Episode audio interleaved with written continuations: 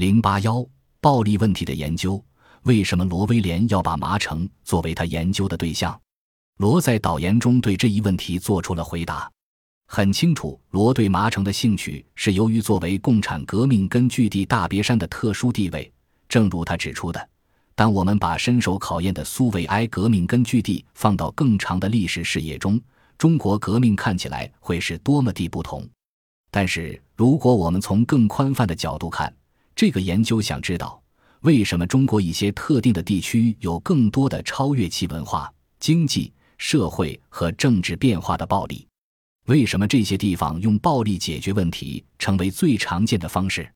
也就是说，当把中国革命最重要的熔炉苏区置入一个长远历史视野去考察时，中国革命看起来将会有如何的不同？罗试图回答：为何中国某些地区与其他地区相较更容易出现暴力行为？他希望通过对一个县从元末到抗战爆发七个世纪间所进行的长时段考察。对中国农村社会历史上的暴力现象提供一个宏观的理解，并把中国革命与其所萌生的土壤联系起来，追寻中国农村社会暴力萌生的基本原因。对暴力的研究是多年来西方学术界所重视的课题。一九六九年，美国政治学家、哈佛大学教授罗伊霍夫还因此发表《中国共产运动成功的生态》，便提出。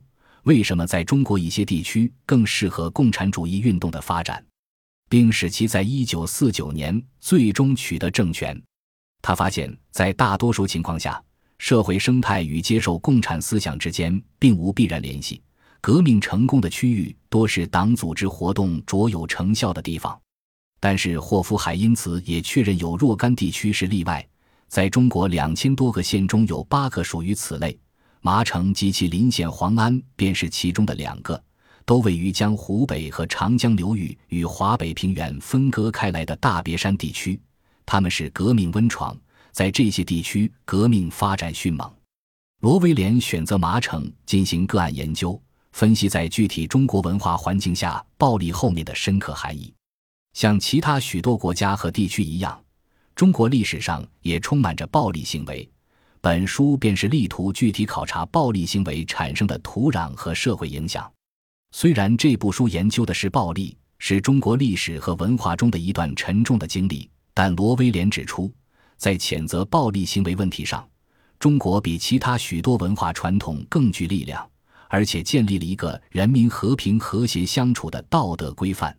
显然，这是与他其他三部著作一样，强调中国社会内部的发展因素。自治和谐并不矛盾。对暴力问题的研究，首先涉及中国文化对暴力的认识。至少在二十世纪之前，中国经典文献都反复强调了人们的和平相处。但是，中国文化是怎样与暴力共存的呢？学者们对此有各种各样的回答，可概括为三种主要观点。第一种认为，中国精英文化主流是反对暴力的。第二种认为，暴力也是中国文化的一个组成部分，文武就像阴阳一样是相辅相成的。第三种倾向于承认，在中国精英和民众内部都存在对暴力认可的文化。